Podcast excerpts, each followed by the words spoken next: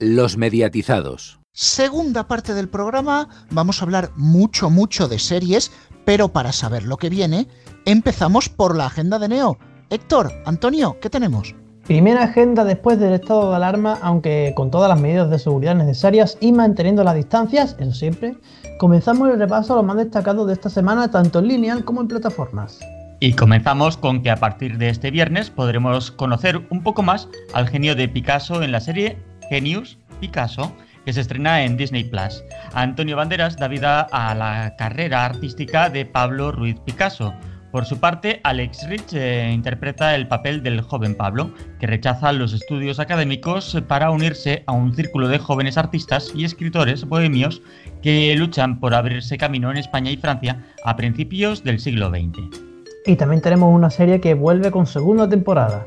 Eh, sí, se trata de la versión moderna de La Guerra de los Mundos que llegará a Fox. Sí, todavía se llama Fox. El martes a las 11 menos 10 de la noche. En la primera temporada de la serie, un ataque alienígena estuvo a punto de acabar con la humanidad y solo sobrevivió un pequeño grupo de seres humanos.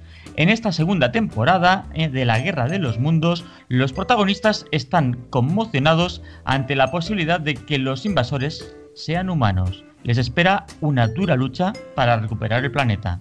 Menos mal que recuerda Héctor que se sigue llamando Fox, porque todavía hay algún oyente que pregunta que cuándo va a cambiar el, nombre a Star. No, hasta que no digamos lo contrario, se sigue llamando Fox. Bueno, y de una serie, no sé si decir futurista, pasamos a un thriller europeo y más concretamente Teutón. Y es que el martes a las once y media de la noche el canal Cosmo estrena la serie Dark Woods, que se encuentra inspirada en el crimen real sin resolver durante casi 30 años y se centra en la desesperada búsqueda de la hermana desaparecida de un oficial de policía de alto rango y del sufrimiento de la familia. Y tenemos otra serie, pero creo que nos la guardamos para dentro de un momento. ¿eh? Sí, sí, en nada hablaremos de ella. Bueno, vale, pues cual sea. Bueno, mientras vamos al cine, ¿qué podemos destacar esta semana? Pues hagamos un repaso rapidito porque el viernes llega Pinocho de Roberto Benigni a Movistar Estrenos. Por otra parte, Julian Moore protagoniza Después de la boda en Amazon Prime Video desde este mismo sábado, a donde también llega Midsommar, también el sábado, en la que se sigue la historia de una pareja americana que decide viajar a Suecia con unos amigos a disfrutar del festival del mismo nombre. Y como decíamos, tenemos otra serie de la que hablar. Eh, exactamente, aquí comenzamos serieando y para empezar hablaremos de Los Reyes de la Noche, que se estrena este mismo viernes en Movistar Plus. Alfonso, estuviste esta semana en la presentación de la serie, creo que ya has podido verla entera. Yo personalmente solo he visto el primer capítulo y me está gustando, así que creo que sí que la seguiré. Pero cuéntanos qué se explicó en esa rueda de prensa.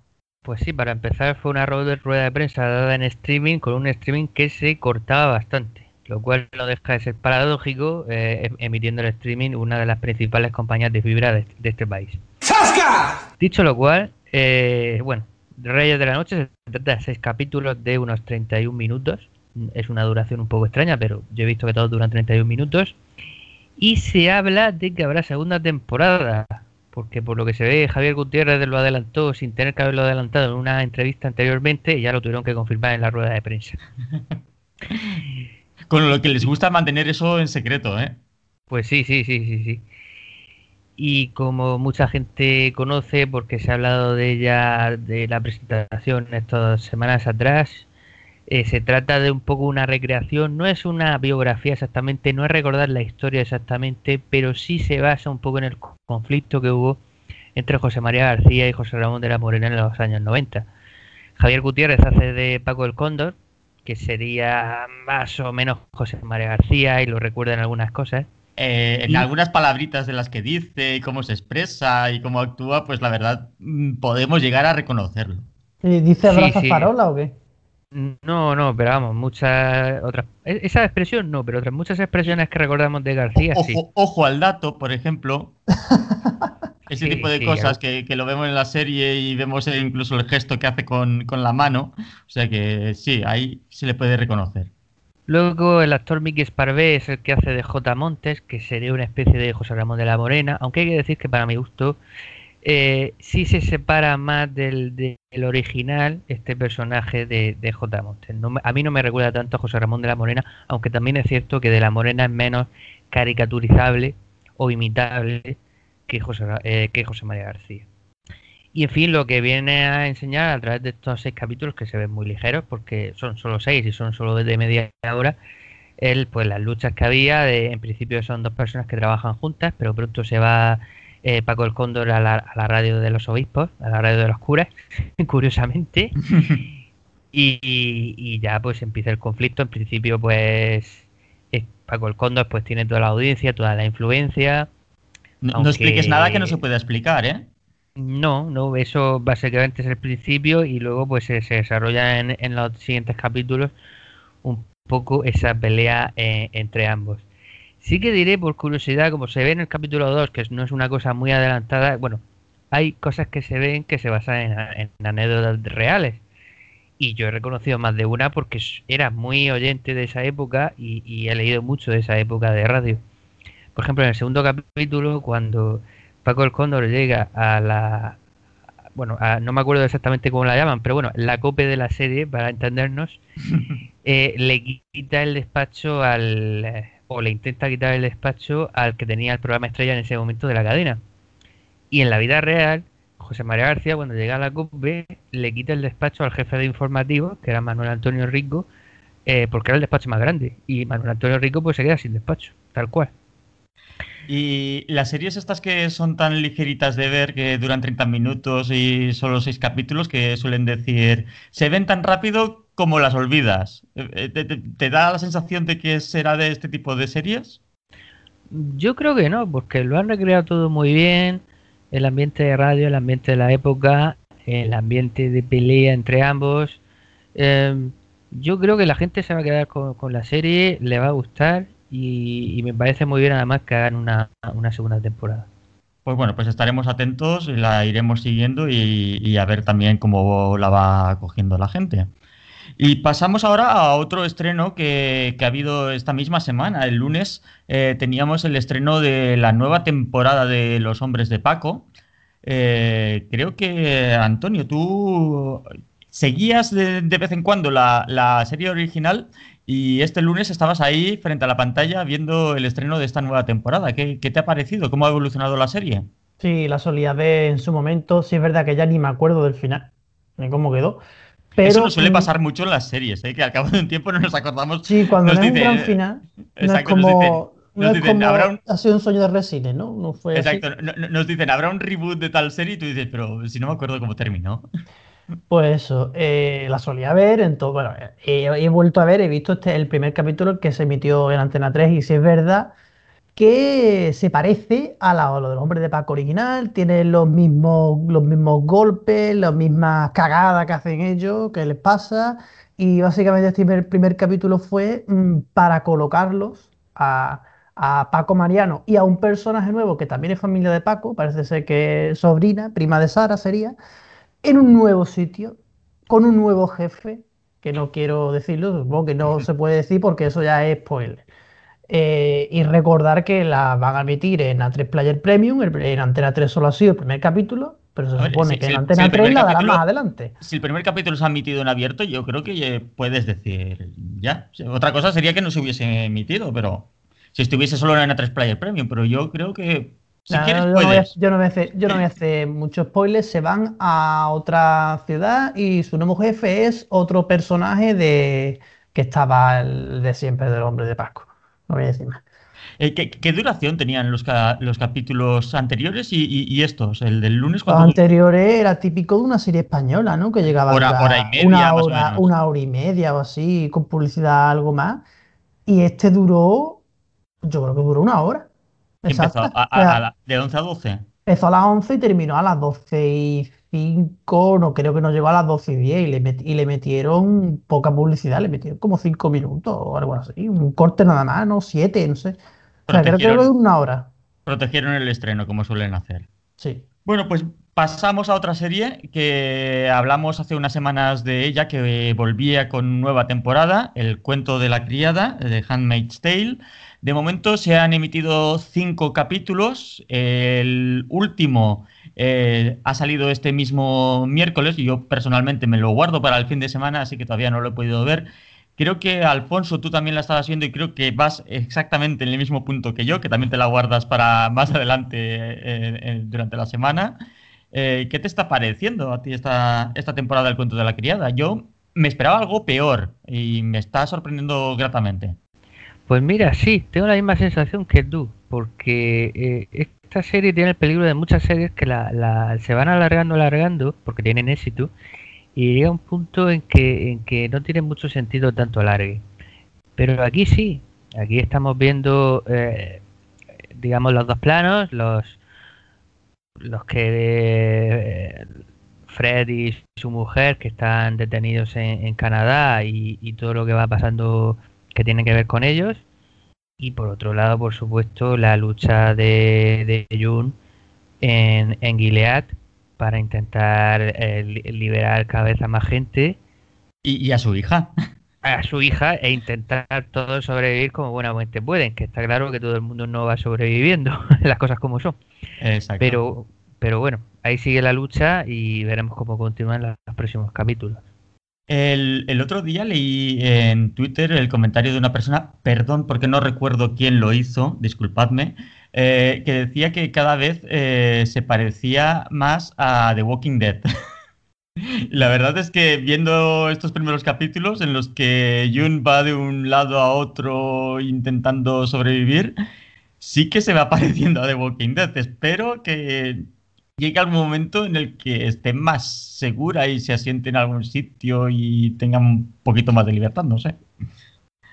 Y bueno, cambiamos eh, otra vez de temática y es que este próximo lunes llegan series, series clásicas de anime a un canal de televisión y a una plataforma eh, que todos podemos tener en nuestro móvil, en nuestra tele, en nuestra tablet, donde queramos. Es el canal de anime clásico de Pluto. Y como tenemos aquí a Rubén, especialista en anime, pues bien conoces. Es verdad. ¿Qué, podremos ver en este, en este canal de, anime de Pluto? Pues básicamente Anime Clásico nace de un acuerdo con una de las distribuidoras más importantes en nuestro país, que es Look Internacional, y casi casi todo lo que tenían en catálogo va a entrar.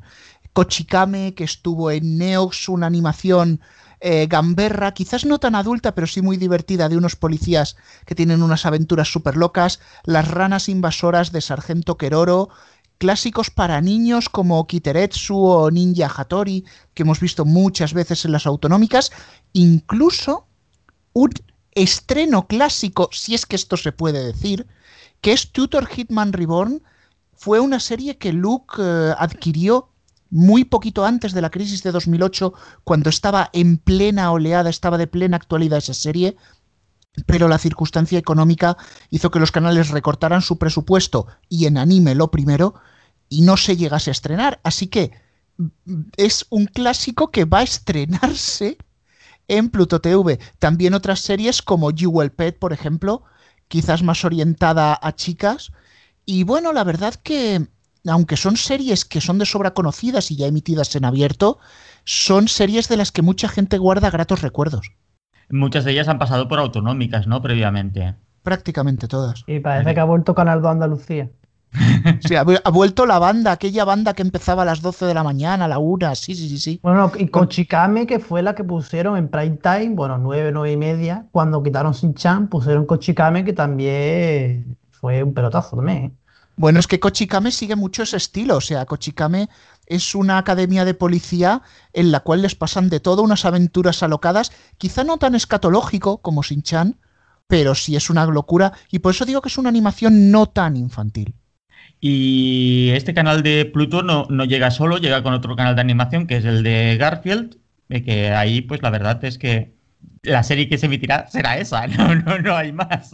Bueno, los que, los que tenemos un poquito de memoria, aquel Garfield que se emitía en abierto en las mañanas de Canal Plus, eh, la verdad a mí me ha, me ha alegrado que vuelva a emitirse porque la recreación de Boeing la vi un poco por ese efecto nostalgia y no me acabo de calar nunca. Bueno, y ya volviendo más a la actualidad, ¿qué, qué anime estás siguiendo ahora? ¿Qué, ¿Qué, estás viendo? Pues últimamente he tenido bastante poco tiempo de ver anime y por eso la serie que voy a nombrar eh, la he dejado a mitad. Me he visto el primer Blu-ray, me queda el segundo. Sí, estará en plataformas, pero sabéis que a mí me gusta esto de tener el anime que yo lo toque, que esté en físico. Drifters es una fantasía fantasía épica, pero ostras, que es más fácil verla que explicarla. Todo arranca eh, el primer episodio arranca de una escena en las guerras feudales de Japón, con personaje principal Oda Nobunaga, un histórico en, aquella época de la restauración, cambio de, de ciclo en Japón, y después de una cruenta batalla, Oda Nobunaga va a morir, de repente, sin saber cómo se le traslada a un pasillo blanco, donde un tío que parece un funcionario le da turno, y cuando llega hasta allí, le asigna por una puerta, lo manda a un mundo fantástico. Un mundo donde existen los elfos, existe la magia, existen los castillos, como siempre muy basado en la Europa medieval que tan exótica le parece a los japoneses, pero pronto Nobunaga va a descubrir que él no ha venido solo. Otras figuras importantes, no solo de las guerras en Japón, sino también alrededor del mundo, aparece una Juana de Arco terriblemente violenta, han sido enviados a ese mundo para seguir batallando contra un mago negro del que poco se sabe, pero que parece controlado por una dama también que viste de negro y muy muy intrigante. Mm, ya os digo que es una serie poco menos que imprevisible, muy loca en su planteamiento, pero una vez que aceptas eh, que la historia empieza así, es bastante llevadera. Y en, Japón, aparte del anime, no sé si sabes si hay eh, algún consumo masivo de televisión, de, qué, es lo que más ven los japoneses, series, eh, películas, anime, qué. Bueno, a ver, eh, esto daría para una tertulia aparte. La verdad que en Japón se consume bastante entretenimiento, las series japonesas tienen mucho éxito, quizás incluso más que las españolas. El anime dependiendo mucho, claro, eh, tened en cuenta que allí en una temporada se pueden llegar a estrenar, una temporada normal, no con pandemia, se pueden estrenar unos 96 animes. Es una bestialidad. Entonces, los más exitosos suelen copar franjas de mañana o de tarde en la televisión. Allí la televisión generalista tiene mucho peso, no tanto la temática. Y los animes más reservados, más de público muy otaku, suelen caer de madrugada para que se lo graben y lo vean al día siguiente sí hay mucho entretenimiento, los informativos de la NHK muy reputados y sobre todo las segundas ventanas, que ahora hablamos de móviles, tabletas, allí están muy desarrolladas. Y antes de, que cambiemos de tema, mencionaba a Oda Nobunaga en Drifters y el Oda Nobunaga de verdad lo podéis conocer en la serie La Edad de Oro de los Samuráis de Netflix, es una serie documental que trata sobre el auge y la caída de estos samuráis arranca precisamente, como digo, con Oda Nobunaga, que el, Oda Nobunaga real es muy diferente al de ficción. Era un tío majísimo, el amigo de los niños que olía la sangre a kilómetros. Siempre se dice que los documentales las dramatizaciones las carga el diablo, pero os tengo que decir que las dramatizaciones de este son muy buenas. Pues bueno, también nos la anotamos. Hablabas de, que en Japón eh, tiene cierto seguimiento la televisión generalista. ¿Sabes en qué país también la televisión generalista y además la pública tiene audiencias que pueden llegar a los 12.800.000 espectadores en horario de prime time? En España no. En España creo que está complicado. De momento está complicado.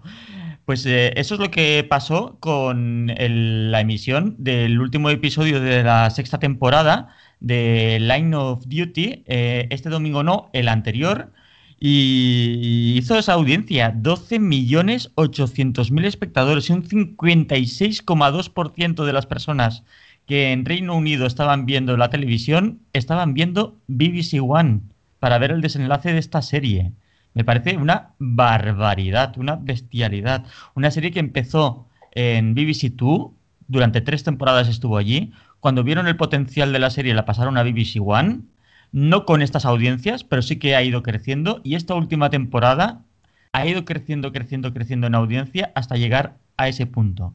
Eso sí, todo tiene un riesgo, y es que creas unas expectativas que quizá cuando llegas al desenlace de la serie no se ven cumplidas. Y es que eh, en Internet mucha gente se quejaba de que el desenlace de esta temporada no les había gustado y que era un poco un bluff, ¿no? Que, el soufflé se había deshinchado ahí, que había quedado en nada. Un saludo al, final de Juego de Tronos. pues ahí está, ahí, ahí. Eh, así que mm, el creador de la serie, Jet Mercurio, eh, dijo en una entrevista que no todo el mundo está en Internet y que hay un montón de gente que está contentísima, contentísima con el final de la serie. Pero claro, al no estar en Internet, pues no oímos su opinión. Y pasamos, eh, decíamos que Rubén decía que no se podía dar ese resultado en nuestro país, pero hay series que también aguantan una, dos, tres, cuatro, no sé cuántas temporadas lleva ya Estoy Vivo en la 1 de Televisión Española. Eh, ¿Cómo está yendo esta temporada? Pues mal, eh, está aguantando, digamos, moribunda. o sea que no, no muy bien, con unas audiencias de, de un 5 y pico, de un 6 y pico por ciento de audiencia, que vale que la 1 no está en su mejor época precisamente, pero esta serie está bastante mal. Yo, como comentaba antes a micrófonos eh, cerrado con Rubén, la empecé a ver porque la estrenaron en un festival, en el de 2017, si no recuerdo mal y a veces los estrenos que vemos allí pues me gusta luego seguirlos en, televisión y la verdad es que la, serie fue muy original desde el principio porque mezclaba ciencia ficción que ya de por sí series de ciencia ficción españolas pues no hay es algo raro en España. lo hemos visto en. ¿Cómo se llamaba aquella serie de Antena 3 en la que era una familia con superpoderes? Eh, no me acuerdo super algo, pero no sé. Sí, algo así. O sea, hemos visto mezclas ahí raras, pero no, no es lo habitual. Pero efectivamente no es lo habitual y, mezclan ciencia ficción con comedia, con un poco de suspense, dos mundos paralelos. El principio de la serie era cuando el protagonista pues regresa a la Tierra después de morir en el cuerpo de otra persona, pero no puede decir quién es. Y lo que pasa es que eh, la serie ha pecado de alargarla, alargarla demasiado. Y, en este caso no se puede hablar, antes cuando hablábamos del cuento de la criada yo decía que bueno, que hay series que se alargan porque tienen éxito aunque no tenga mucho sentido alargarla tanto. Pues en este caso ni tenía sentido alargarla tanto ni tenía audiencia para alargarla tanto. Y al principio las dos primeras temporadas funcionaron razonablemente bien, pero la tercera ya flojeó en audiencia y la cuarta pues mucho más. Y, yo creo que es una temporada, aunque la estoy siguiendo también, que ya no tiene ningún sentido. Eh, Rubén, creo que tú también la estás viendo. Eh, ¿Coincides con el análisis de Alfonso que la han alargado por alargarla? Bueno, a ver, yo tengo que aportar mi punto de vista particular porque al contrario que Alfonso, yo de primeras descarté esta serie y las dos primeras temporadas no las vi. O sea, ni, las vi ni las he visto luego en bajo demanda. El primer capítulo que vi de, de Estoy vivo fue el primero de la tercera temporada y porque en casa se habían enganchado a esa serie yo la dije, bueno, pues déjala puesta. Y llamó muchísimo mi atención porque vi que la manera de entrar los personajes, la manera de narrar, esa ciencia ficción, esos dos mundos paralelos, eran rasgos muy, muy habituales del anime. O sea, eh, tenía una ciencia ficción, es quizás como si un Yu Yu Hakusho lo trajéramos a España en versión adulta me llamó muchísimo la atención esa manera de narrar, sobre todo el humor que tiene, que tiene puntos que en el momento que no te esperas que va a haber un chiste, lo hay. Y no la estoy siguiendo fielmente, sí que la voy a cachitos, sé más o menos por dónde va. Y me da pena, me da pena que esté teniendo unos resultados tan malos. Sí, como dice Alfonso, y estoy de acuerdo, la 1 está pasando por un momento que ojalá de aquí a algunos años lo, lo hayamos olvidado pero es que es una, es una propuesta tan original, tan diferente, tan poco habitual en España. Esto de jugar con la ciencia ficción, con dos mundos, esa forma de jugar con el humor también, como digo, que me daría mucha pena que la quitasen. No puedo decir que haya degenerado porque, como digo, mm, para mí la primera fue la tercera. Eh, me ha gustado que hayas dicho que la ves a cachitos, porque sé que te gusta cachitos en general. O sea que, Alfonso, creo Sí, pero son cachitos de la 2, que es un sabor diferente. Exacto. Alfonso, creo que querías aportar algo. No, simplemente decir, recordar que esta serie la, la protagoniza Javier Gutiérrez, como también protagoniza la de Reyes de la Noche que hemos hablado antes, y como protagoniza cierto. muchas películas que se dan últimamente. Y que a mí es un actor que me gusta, lo tengo que decir, pero parece que últimamente está en todos los proyectos. Bueno, y como decís, eh, que es una, pe- es una pena que estoy viva haga esa audiencia porque veo que la semana pasada, bueno, semana pasada sí, de cuando estamos grabando esto, hizo un mínimo de eh, su mínimo histórico 4,8. Como también hizo el mínimo histórico Señoras de Lampa, que en la segunda temporada tiene tres horarios distintos. Prime Time de Telecinco, Prime Time de 4 y el tercer capítulo en el late de 4. Y no sabemos Va. la audiencia que ha hecho. Madre mía, señoras de, Lam- de Lampa, qué, qué- qué buena serie. Ya podría... Bueno, si, si seguimos la progresión, irá a FDF, luego a Energy, luego a Divinity y el final de temporada en Vimad. Sí, Eh, pero sí. por todo lo alto. Sí, sí, me- pero si me permitís el, el apunte rápido, sorprendentemente leí el otro día que la iban a adaptar para no sé qué cadena de, de Estados Unidos, creo. Espero que la mejoren. El libro, el libro de los gustos está, está en blanco, desde luego. Ah, y lo de Line of Duty que se iba a pasar, que no conocía esta serie más allá de que esto había comentado algún- en algún momento por el chat que tenemos nosotros que la veía. Y cuando yo escuché que suspendieron un partido de la Premier, el partido de los manifestantes del Manchester United, que lo suspendieron por manifestantes, estaban diciendo en Dazón que no, que no querían jugar el partido más tarde porque era el final de temporada del, de Line of Duty. ¿Qué audiencia hace eso? Pues, pues Bueno, ya, ya para que no quieran poner la Premier. pues ya ves, 12.800.000 personas que vieron el último capítulo. Impresionante.